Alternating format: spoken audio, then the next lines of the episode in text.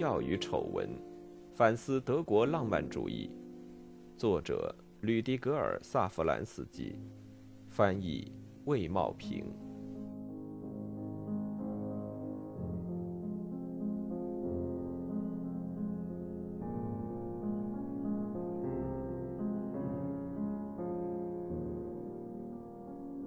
第一步，浪漫主义。只要寻得咒语，世界开始歌唱。爱新多夫。第一章。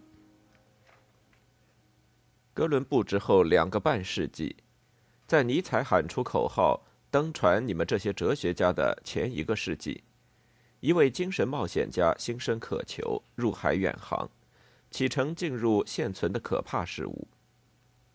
一七六九年五月十七日，约翰·哥特弗里德·赫尔德这样与他的堂区告别：“我唯一的意图是从更多的角度认识我的上帝的世界。”赫尔德上了一条船的甲板，他运送黑麦和亚麻去南特，但对他个人来讲，旅行目的尚不明了。他想，也许他在哥本哈根上岸。也许在法国北部海岸换船，驶向更远的目标。这种不确定性鼓舞着他，毫无牵挂，一如耶稣使徒和哲学家。我进入世界去见识它。入海远航对赫尔德意味着变换生活要素，用固体换取液体，确定换取不确定。这就是说，赢得间隔和距离。其中也含有对一个新开端的激情，一次改变的经历，一次内在的逆转，完全像卢梭二十年前去万塞纳时，在路旁一棵树下经历了自己那伟大的灵感迸现的时刻，在文明的夹皮下重新发现真实的自然。不过，在赫尔德认识新人、新的国家和风俗之前，他已重新认识了自己以及他那创造性的自身。在波罗的海微风的摇晃中，他任凭自己受思想风暴的支配。漂浮在天球和大海之间的一条船，怎么会不让人思考遥远的天体？这里的一切赋予思想以翅膀、激励和广阔的空间。随风飘动的船帆，永远摇晃的船体，澎湃作响的涌浪，飘忽而过的云彩，遥无边际的空间。在地球上，人被固定于一个死点，被封闭在一种情况的狭窄范围里。哦，灵魂呐，你会怎样？倘若你跨出这个世界？他走上甲板，为了见识世界。他写道：“不过起先，除了波涛汹涌的沧海和几条海岸线，他没见到什么。但他因此获得时间和机会，摧毁他至今的书本知识，为的是发现和发明。”我思考什么和相信什么。遭逢一个陌生世界，成为遭逢自身，此为这次德国式启程的特点。由于船载物品有限，大海上又孑然一身，这个备受思乡之苦的牧师为自己营造出一个新世界。他没有碰到任何一个印第安人，没有撞见某个阿斯特克人或印加帝国人，没接近任何黄金宝藏和奴隶。没有再次测量世界，他的新世界是一个瞬间重又撰文成书的世界。赫尔德是个想在身后留下仅属于书斋的满是纸张和书籍之书架的人，最后还是被书的世界收纳，因为身处船上，他已经沉湎于写作规划。那是怎样的一部作品？关于人类，关于人类的精神，关于地球。以及所有地域、时代、民族、力量、混合体、形态的文化、亚洲宗教，以及年代学、景物和哲学、希腊的一切、罗马的一切、北欧的宗教、法律、风俗、战争、荣誉、罗马教皇信徒的时代、僧侣、博学、中国和日本的政治、一个新世界的自然科学、美国的风俗、世界构成的普遍历史。那些在波涛汹涌的海上浮上他心头的思想，让赫尔德一生难以忘怀。那本记录下这些思想的日记，十八世纪下半叶一部重要的文学和哲学文献，虽然1846年才以我1769年的旅行日记为题出版，但写下这部文献的人，旅行后的1771年在斯特拉斯堡遇到了一个前程无量的年轻人歌德。他深受这场思想风暴的吸引，并继承和发扬了他从赫尔德那里听到的许多思想。在《诗与真》的第十卷中，歌德回忆起在斯特拉斯堡一家旅店的楼道上与赫尔德的邂逅。那时，赫尔德为了医治痛苦的慢性泪腺病，在那里下榻。歌德描述到，赫尔德看上去是个僧侣，茶粉的头发卷成发髻，走上楼梯的他神态高雅。黑缎大衣的下摆随意地塞进裤袋。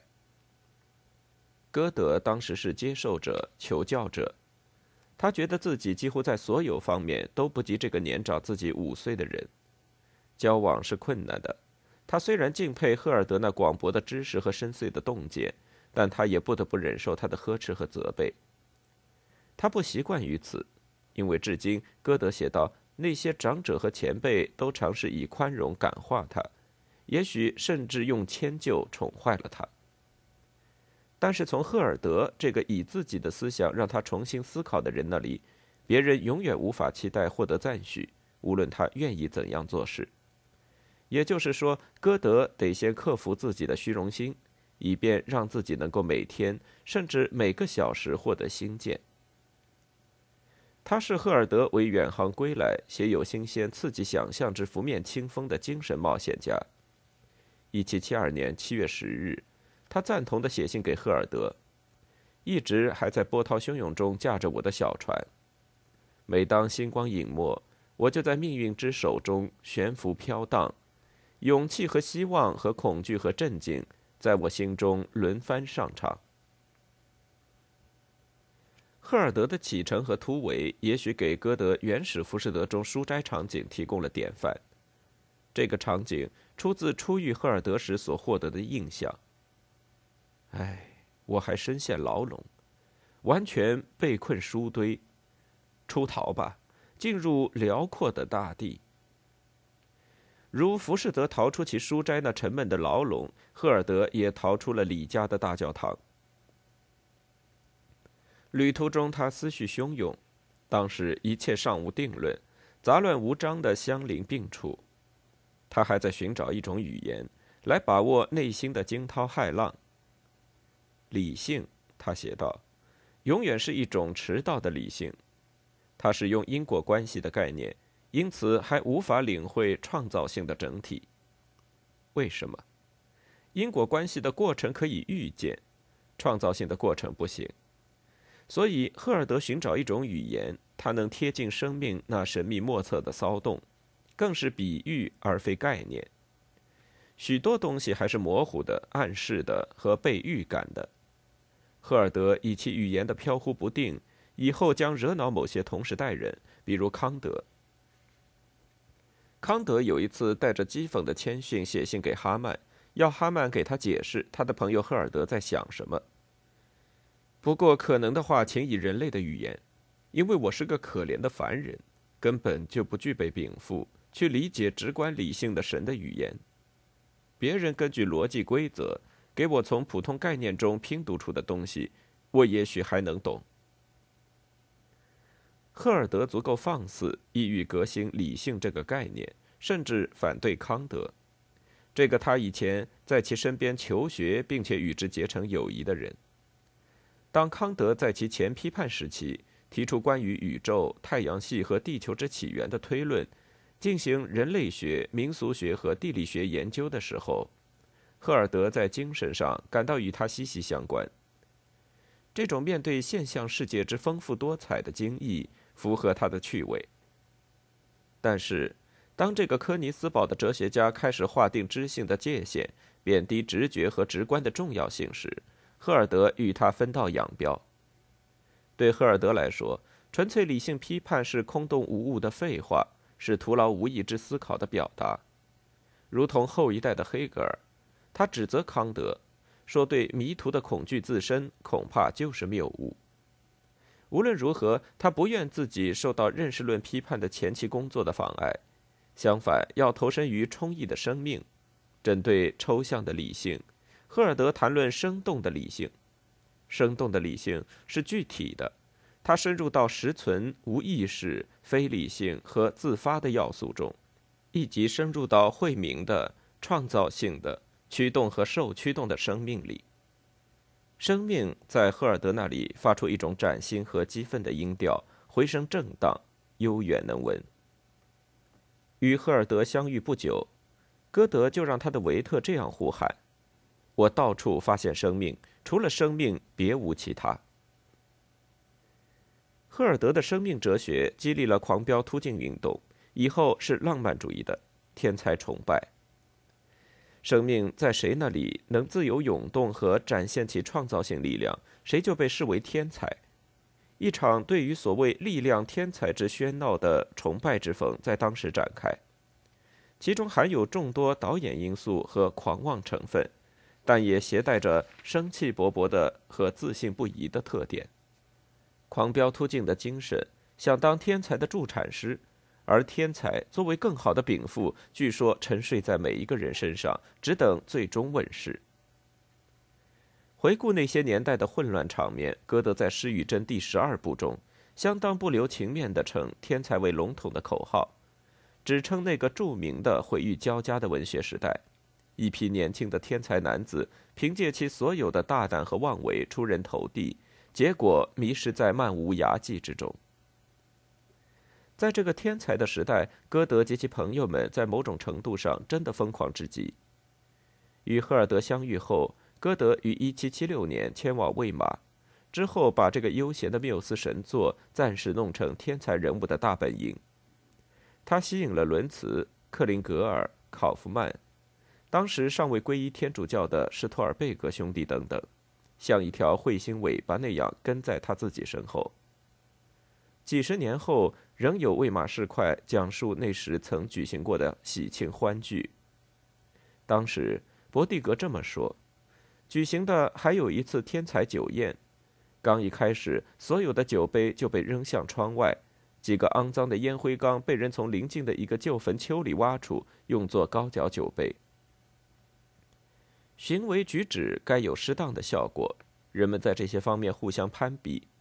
伦茨扮演傻瓜，克林格尔上场，嘴里嚼着一块生马肉，考夫曼出现在公爵的宴席旁，胸口到下巴之间裸露着。头发胡乱飞舞，手握一根巨大的多节手杖。属于歌德之天才们的胡闹的，还有同公爵朋友一起骑马出游，途中人们互换衣服，寻求色情冒险。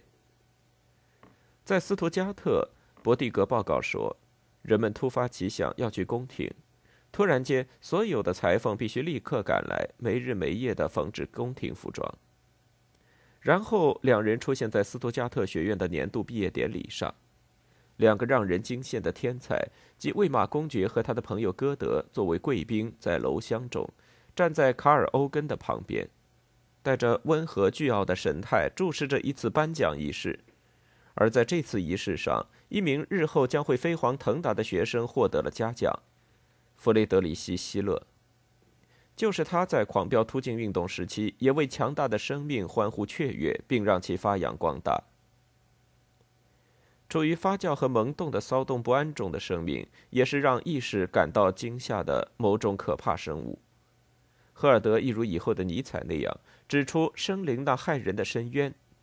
说得对，我们灵魂的最深邃处被黑夜笼罩，我们那可怜的思想女神肯定无法把握每一种刺激，任何一种感觉之种子的最初成分，倾听着如此黝黑的浪花中那澎湃作响的世界大洋。他必得带着惊悸和害怕，带着对所有畏惧和胆怯的准备迎接他，而手中之舵必得掉落，慈爱的天性也就离他而去，而这不以其清晰的意识为转移。他处在一个无限的深渊边上，但对此一无所知。由于这样一种幸运的无知，他稳固且自信地站在那里。赫尔德关于有活力的自然的概念包含着创造性，使人亢奋的委身于此，但它也包含着威胁人的可怕性。航行途中，赫尔德心头涌上的恰恰是这种混杂的情感。以后清晰呈现的那来自大洋上的思维风暴中最重要并影响浪漫主义作家的思想，见于以下列举：一切均为历史，这不仅指人及其文化，也指自然。将自然史理解为创造出丰富多样之自然形态的发展史，这是一种新思想，因为由此，上帝的创世也被纳入自然进程，自然自身成了创造的潜能，而它以前被置于外部世界的领域。发展经历不同的阶段，即矿物的、植物的和动物的阶段，每个阶段拥有自身的权利，但同时包含通向更高阶段的萌芽。而这一切阶段都是人的初级阶段。人的标志在于，他能够和必须让在自然中生效的创造潜能接受自己的导演。基于其材质和语言，人有能力做到这一点，也必须做到这一点，因为他直觉贫乏而易受伤害。就此而言，创造文化的潜能既是一种强大的表现，也是一种软弱的表现。因拥有这样的思想，即人是创造文化的有缺陷的生灵，赫尔德成为现代人类学的前驱。对赫尔德来说，人类的文化史属于自然史，不过是这样一种自然史，其中至今无意识的起着效用的自然力，在人的思想及其充满意念的创造力中进入对其自身的意识，通过自己以及通过作为生活环境的文化教育来改造人。赫尔德称之为促进人性。人性在此并不针对自然，相反，在与人的关联中是其自然天性的真实实现。赫尔德将一种动态和开放的历史概念遗赠给十九世纪，不存在关于一种世人最想重返那里的天堂般史前史的梦幻。每个瞬间，每个时代都包含一种独特的挑战，一种值得把握和改造的真理。赫尔德以此与卢梭针锋相对。对卢梭来讲，当下文明表现的是人类生命里的一种堕落和异化的形式。人类在其所有的年代里，只是每个年代以不同的方式有着大量的幸福。我们在自己的年代里会妄言妄语。倘若我们像卢梭那样赞扬那些已不再存在和不曾有过的时代，赫尔德在其日记中写道。历史并非像法国唯物主义者们所说的那样是一种盲目的约摸，而被丢给偶然和无生气的机械论。它富有深意，即便不以一种精神上预先可把握的目标为谷地。人性的实现是某种人类实验，一种公开的演变，其过程取决于人，即使背后隐藏着一个自然意图。不过，正因为这个意图无法精确的被把握，人别无选择，只能根据为自己设定的标准完成这项自我塑造的事业。这些标准作为内在的指南针起效，它标出当时的方向，而在这个方向里，可以找到一种规范团体自身发展的最高极限。历史演变并非直线运行，而是会发生断裂和改变，要考虑到碰撞、革命。情感，他们偶尔会变得狂热、粗暴，甚至可恶。赫尔德这么写道。但人们不该受此惊吓，因为从这属于火山的形式中，新事物迸发而出。其之内史，历史从未得到如此生动的理解和有力的强调。令人惊讶的是，这恰恰发生在诸侯割据、社会落后的德国，在那里。现实的历史在一定程度上陷于停顿，这就像对法国革命之伟大事件的一次准备，因为直到那时，现实才真的发展到这一步，即历史似乎实现了赫尔德二十年前对他做出的指望。至今谈人总是以集合性单数出现，但赫尔德根据动态历史的概念，这是他第二个颇有影响的思想。发现了个人主义或者人格主义，并且由此推出多样性。这个人是抽象概念，有的只是这些人。正如生命总体在其发展的每个阶段都有自己的权利和自身的意义，人类的情况同样如此。每一位个体以其特有的方式显示人是什么以及能是什么。赫尔德推崇一种极端的人格主义，存在着作为抽象之伟大的人类，也存在人人能在自身重视它，并让其获得有个性的形象的人类。重要的是后者。从这个视角出发，历史就不仅仅是衬托出个人的伟大全景图。人们在那里从外部发现的历史那前进的基本力量，一定能够被个人在自身中作为创造性的活力感受到。这是赫尔德恰恰在其航行途中狂喜的经历到的一种关联。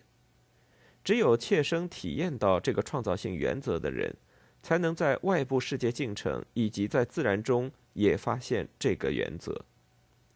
歌德以后将在其格言诗中总结这个原则：没人能评判历史，除非他切身经历过历史。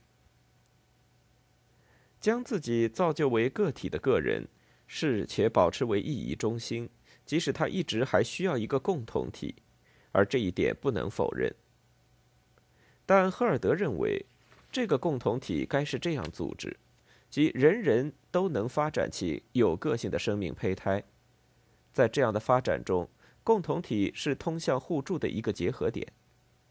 由此，个人的联合在共同体中所产生的就不单单是一个总数，相反，共同体通过互动，每每形成一种独特的精神。这种精神源自联合，赋予个人一种精神的生命气息。对赫尔德来说，作为个体的人被置入共同体这样一个扩大的个体类型中。赫尔德眼中所见是浓缩的圈子，由家庭、部落、民族、国家，直至国家的共同体组成的圈子。他们在自己的水平面上形成一种精神的综合。赫尔德谈民族时用的是复数，论民族精神时用的也是复数。但重要的是，这类较大的统一体是被人从个体出发而推想出的。如同单一的个体互相间的关系一样，那些较大的联合体也形成一种多样性，各民族精神的多样性。为了追寻这些民族精神的足迹，赫尔德在他的航行途中制定计划，搜集民族歌曲和其他民族文化的证物。他将把这个计划付诸实践。由此成为浪漫主义作家的动力和榜样，让他们继续这项搜集工作。即使在搜集古老的民歌时，赫尔德也持留为个人主义者，因为对个人有效的东西，他在发展自己的特性时，不仅要尊重他人的特性，而且应该将此视为获益，也对民族精神有效。众多民族，众多声音。多样性才让人类的财富昌隆。他远离心胸狭窄的爱国主义，他要帮助别人更好地理解其他民族的传统。我悄然追寻各民族的思维方式，用不着系统考察和苦思冥想，我就发现，根据其国家的宗教、祖先的传统以及对于民族的概念，每个民族都形成自己的文献。而这些文献借助文学的语言，披着文学的外衣，以及使用诗歌的韵律出现。他们是唱颂其最古老的骑士圣迹之起源的神话的民族赞歌。在李家，赫尔德生活在由俄国人、利沃尼亚人和波兰人混居的各种不同民族中间。社会上层受俄国无上权威的统治，政治上起主导作用的是城市共和体。由德国人组成，身处其他民族中间，赫尔德对德国文化传统的观念虽然得到增强，但作为传教士和牧师，他尝试打破德国教区的对外隔绝。出于好奇，出于面对大多数生活在贫困交加中的利沃尼亚人和俄国人的公正意识，赫尔德在为其诗歌集《各族人民的声音》所写的前言中。提及他在李家所经历的当地的民族文化和文学创作。您知道吗？我本人曾有机会在鲜活的民族中间见识这种古老和未开化的颂歌、韵律及舞蹈的鲜活残存。面对这些民族，我们的风俗尚无十分的能力去择取语言、歌曲和习惯，其结果是要么为此给予他们某种极度的曲解，要么什么也无法给出。民歌收集者赫尔德虽然确认自己的文化根底，努力推动和复兴德国的类型和艺术，但绝无骄傲自大之心。倘若他感到，或者他不得不觉察到有人如此理解他，并因此而误解他，他的反应非常恼火。什么是民族？一个青草遍地、杂草丛生、尚未修剪的大花园。谁愿意不加区别地照料这样一个由愚蠢和谬误，同样由卓越和德行组成的集合地，并且针对其他民族举刀弄枪？让我们尽可能地为民族的荣誉做出贡献。我们也该保卫它，倘若有人对它不公正。但是出于职务原因恭维它，我认为是一种自我标榜。大自然的天性虽然犹如一个人，犹如一个家庭。也犹如一个民族，需要向别人以及与别人一起学习，直到大家最终都吸取沉重的教训。没有一个民族是唯一由上帝选定的地球民族，真理得由大家寻找，公共的最佳花园得由大家建造。所以，任何一个欧洲民族都不允许与其他民族隔绝开，说一切智慧仅我独有，在我处落户。这是愚蠢的。赫尔德的爱国主义是民主的，并且寄希望于文化的多样性。众多道路通向哪里？无论如何，不通向一个民族对其他民族的统治。相反，赫尔德的理想是通向一个多样性的花园，在那里，不同的民族文化以各自有别、交流和相互得益的方式，发展各自的最佳可能性。他在不同民族文化中发现起着效用的创造性原则，让他觉得民主是如此可亲可爱，以至于他赞成法国革命的立场。这一点在以后惹恼了歌德。歌德偶尔责骂其朋友赫尔德，说他是个最纯粹的雅各宾党。有活力的历史发现携带着由此生发出的一切。从骄傲的个人主义，一直到面对民族文化那些古老名镇的谦恭，引发了西方精神上一次真正的转折。打那以后，历史的看待事物成了自明之事。历史让一切具有相对性，它自己将成为某种绝对。此后，面对历史，没有上帝、观念、道德、社会秩序，没有作品，能够宣称自己是某种绝对，甚至。往昔固定在永恒中的观念，上帝的启示之天际的善真美，也陷入生成以及消亡的吸引力中。即使美也必得死亡，席勒如是说。而偶像的黄昏及其价值的重估，也将是历史意识的一个结果。由此，人们可以这样谈论赫尔德在大洋上的思想：他们已是浪漫的。因为他们使我们与时代潮流中事物的荡漾协调一致。